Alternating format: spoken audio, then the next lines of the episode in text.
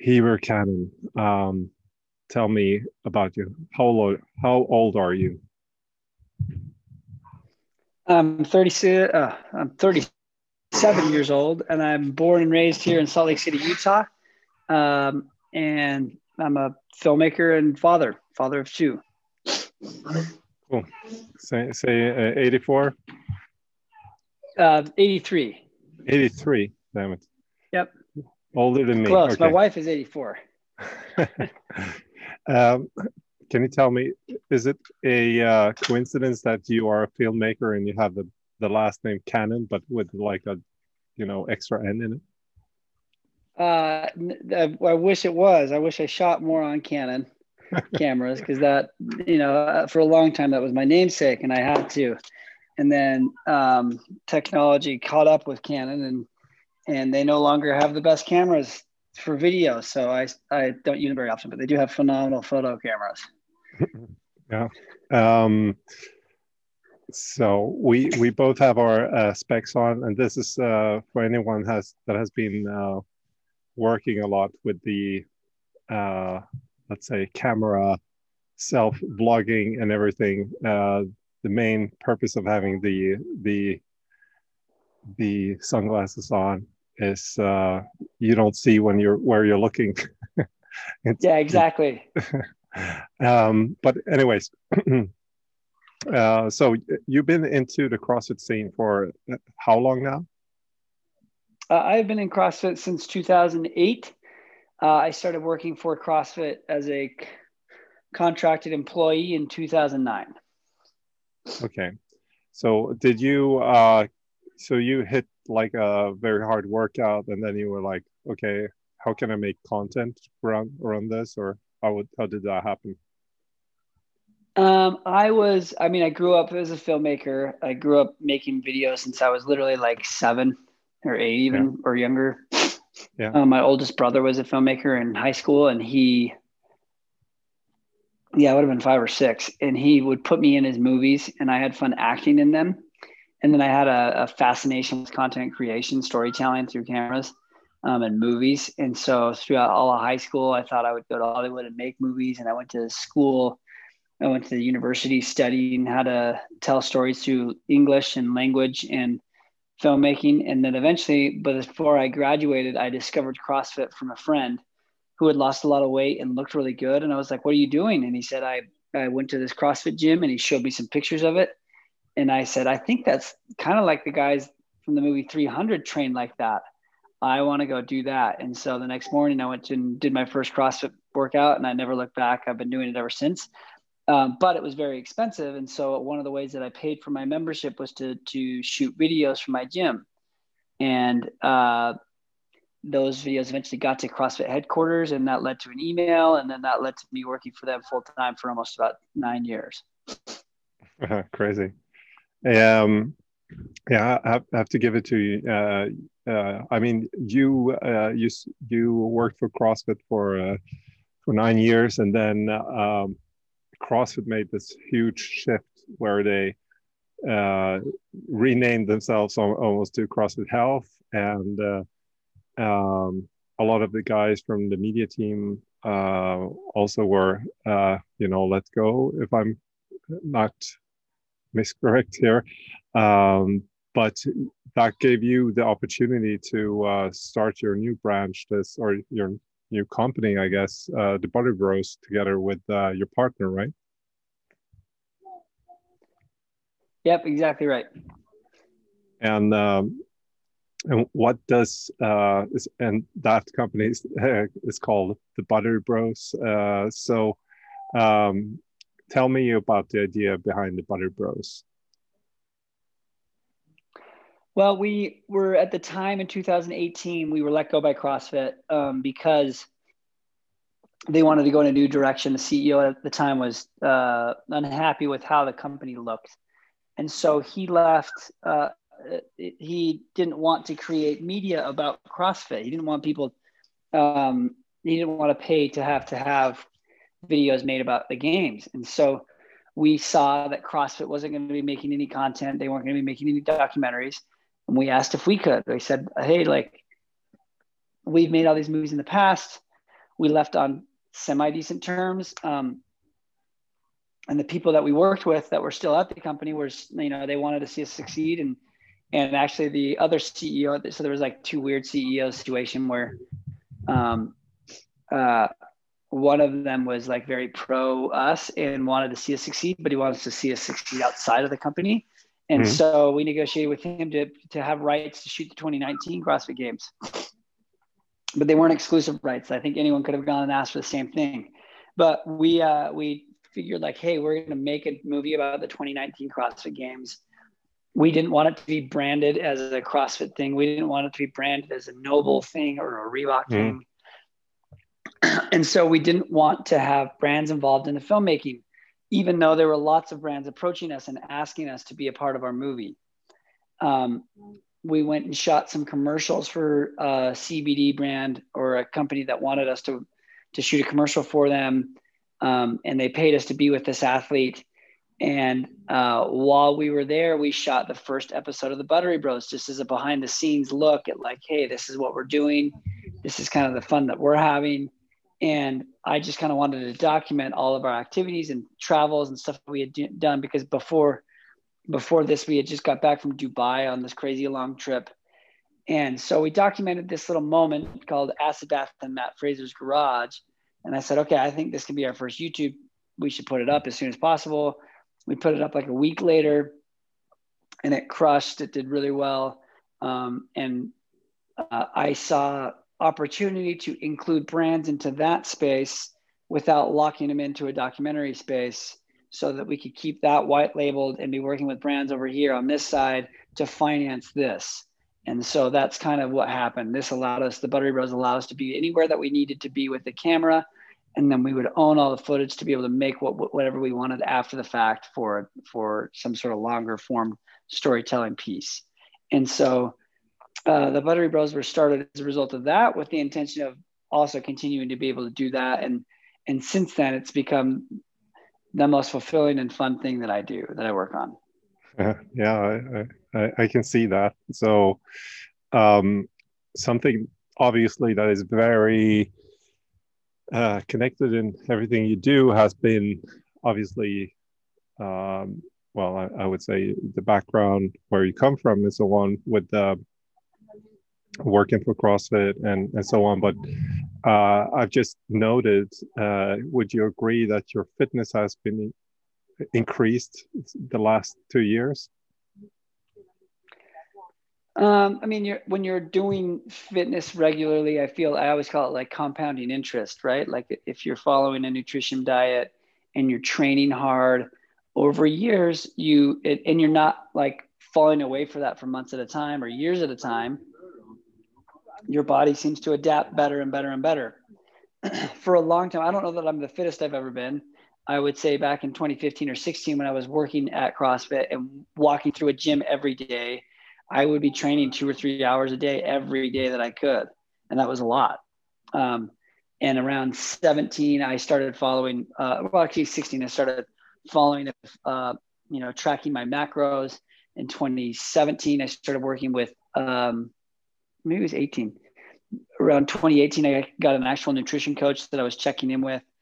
And I want to say around that time, I was probably the fittest I've ever been. And I, I was, I looked great on camera. Um, once I started the Buttery Bros, I would track every now and then, but I didn't get like dedicated to it until um, but there just wasn't time. And so that kind of went by the wayside until about uh, after the games last year in October of 2020. I decided like, okay, I'm gonna get back on my game. I've got some downtime here. I'm going to be in Utah for a long time. I'm going to I'm going to start tracking really heavily again. And since then, I've done that for now almost seven months.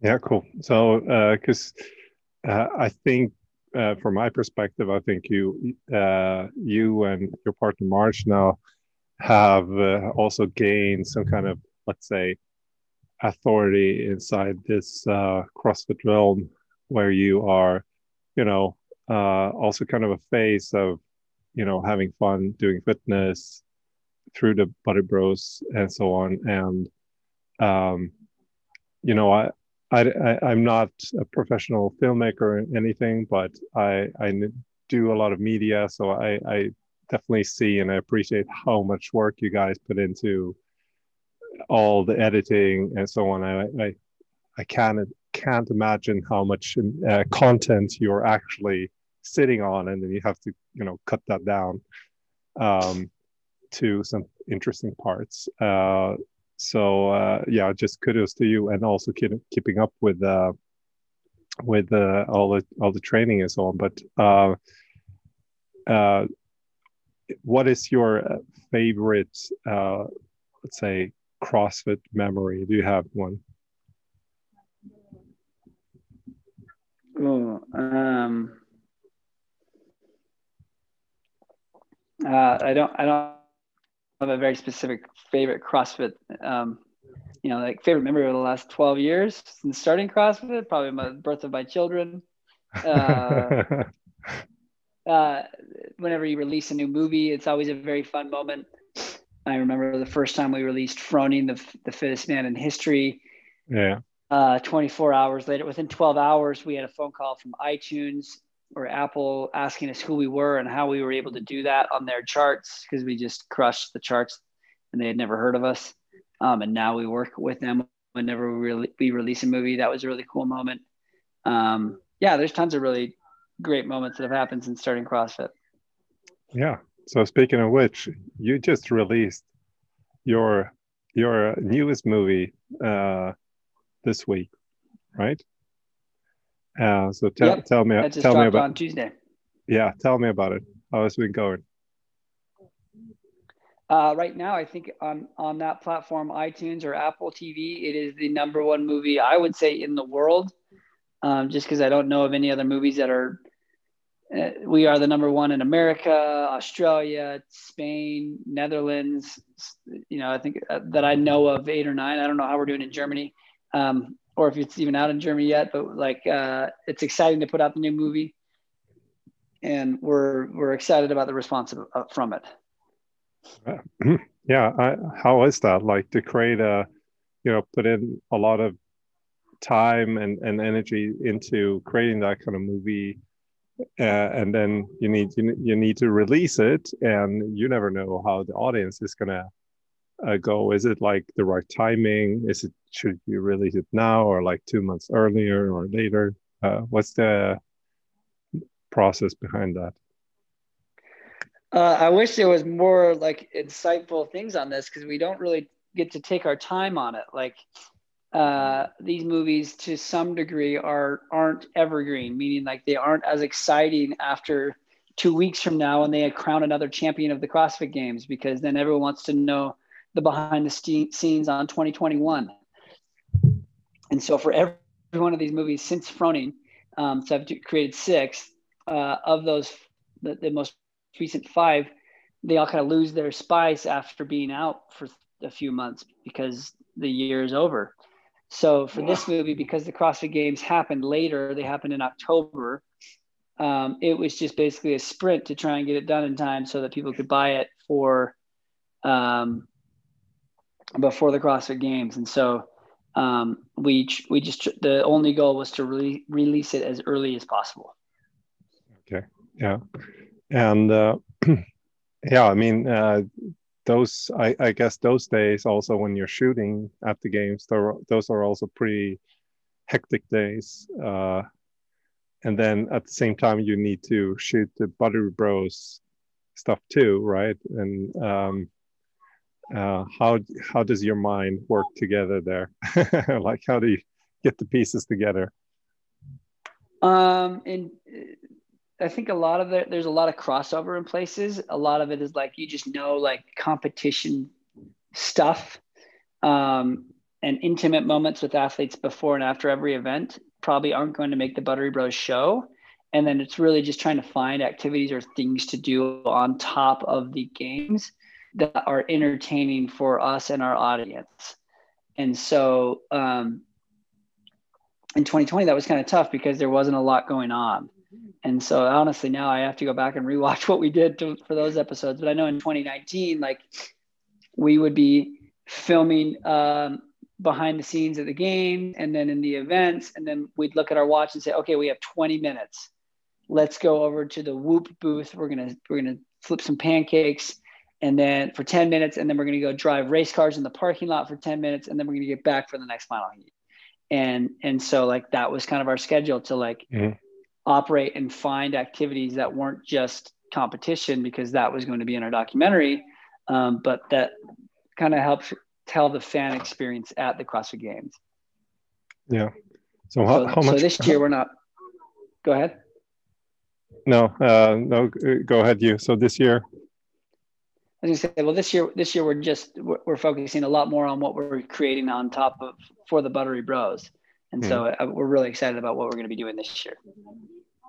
Yeah, well, uh, I, I'm firstly very uh, interested in seeing how the the new uh, movie is going to be, and because uh, th- those are very insightful, and I know so many people have been inspired by those movies because uh, they've been on Netflix too, and you know even though they're not evergreen as you say, I know people have seen these movies, uh, you know, years behind, and they're like, that's that drove me to the gym, and as a gym owner, I also experienced that uh, you know, multiple times. So uh, thanks to you uh, and your work. Great. I have to say. Um, and uh, so uh, just a quick question. How many panca- pancakes do you really then eat? Oh, I maybe once a week we'll have a pancake breakfast, and either that's going to be on the show, like we we don't eat wake up every morning and, and go find pancakes. We we film that for the show, or I've got like some protein pancakes that I make for my kids here, uh, maybe once a week if I'm in town. Yeah, I, I think that's uh, that's interesting because I, I know by fact that, that many many think, oh, these guys they're smashing it with the pancakes, and that's how you get ripped body, right? well, it's it's a balance, right? Like if I wanted to eat pancakes every day, I would figure out how to make it work with my macros. Yeah. Um, so um, I asked you about the best CrossFit memory, but what's your best, let's say, uh, movie memory, like film memory? Uh, doesn't have to be your own, but like your, what's your ideal movie? Oh, what's my favorite movie or favorite yeah. movie moment? As a as a filmmaker, you know, or I don't know where you. Uh, where it's you probably like... gonna be, you know, maybe like a you know because it's a combination of things they're not my favorite movies but i just love the era of when lord of the rings would come out. And uh, i loved those movies. They're phenomenal action movies with great story great character development. But on top of that like the experience of going to a movie theater with fans on opening night.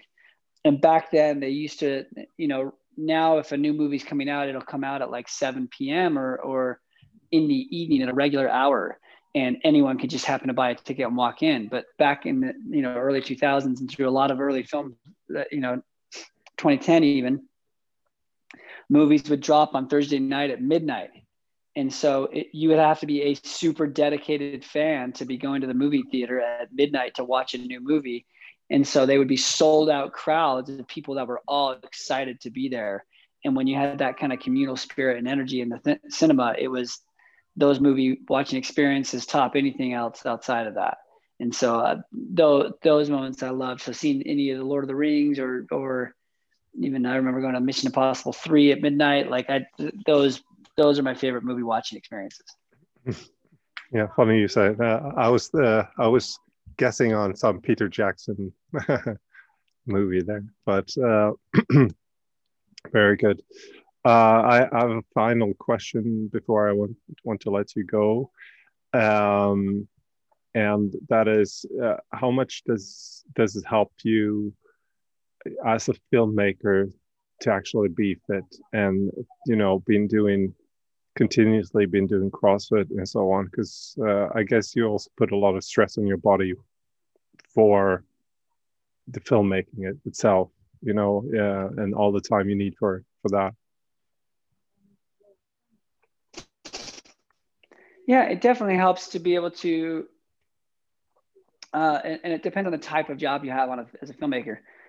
For us, we film very run and gun. Like we have some pre-production, not a lot, but a lot of it's just like we know what we're doing. We're going to show up and we're going to be here, here, and here, and we're just kind of all over the place. And during production days, we're running back and forth with a really heavy camera. Camera technology is getting better, it's getting lighter, it's getting more efficient. Um, but you know, five years ago, I would be running up and down the field with a ginormous Freefly Movi M10 with a red digital cinema camera on it with a, a, a cinema lens. And that was like a 17 pound package that I was running up and down the field with literally all day. And they didn't have a stand on the on the Movi, so I'd have to carry it until someone could walk up to me with a stand where I could set it down. I couldn't just set it on the ground. And so um, being physically fit was was very important uh, part of that job. And i feel like it just gives you the but on top of the physical um, capacity it gives you it's the mental and help mentally health and stable uh, that stability that it gives you. Because i feel um, after i've worked out i'm happier my endorphins are up i feel more fulfilled uh, and if i go through two or three days where i haven't worked out like I get angry or I get upset easier or I get frustrated easier and it just doesn't my mindset isn't there.